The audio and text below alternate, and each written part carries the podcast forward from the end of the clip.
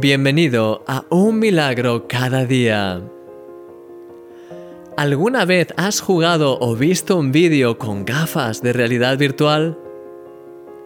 Yo he tenido la oportunidad de hacerlo alguna que otra vez y es una experiencia realmente inmersiva.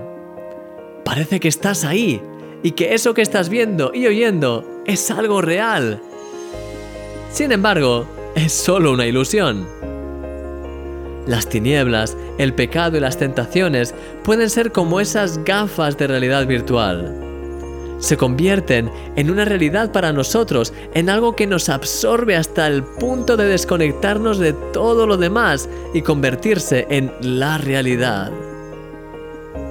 Así es lo que le pasó al famoso hijo pródigo de la parábola. Ese joven estaba tan inmerso en sus deseos de disfrutar la herencia de su padre que perdió de vista todo lo demás, dejándose llevar por un estilo de vida totalmente perdido y sin sentido. La parte más preciosa de esta historia es que hubo un momento en el que finalmente volvió en sí, como hemos visto antes, y como aparece en Lucas capítulo 15, versículo 17. Y fue en ese momento cuando recibió la claridad necesaria para tomar una decisión muy acertada, la de volver al Padre. ¿Te ha pasado esto alguna vez? Yo he experimentado esto varias veces a lo largo de mi vida, sobre todo con el trabajo. Cuando tengo un proyecto que realmente me motiva, si me descuido, puedo estar días enteros trabajando durante horas y horas sin parar.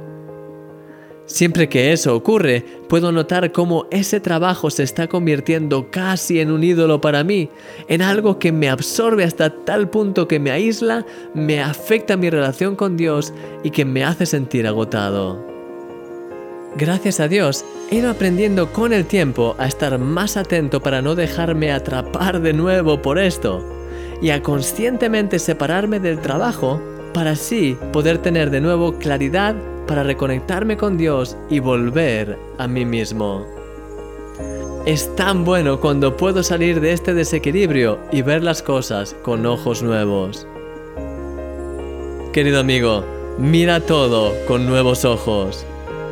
Que en este día puedas quitarte todas las gafas de realidad virtual que el enemigo está tratando de poner en tu vida para distraerte, para que puedas vivir así al máximo la vida cristiana que Dios tiene ya preparada para ti. En el nombre de Jesús. Amén. Que Dios sea siempre la realidad absoluta en tu vida, mi querido amigo.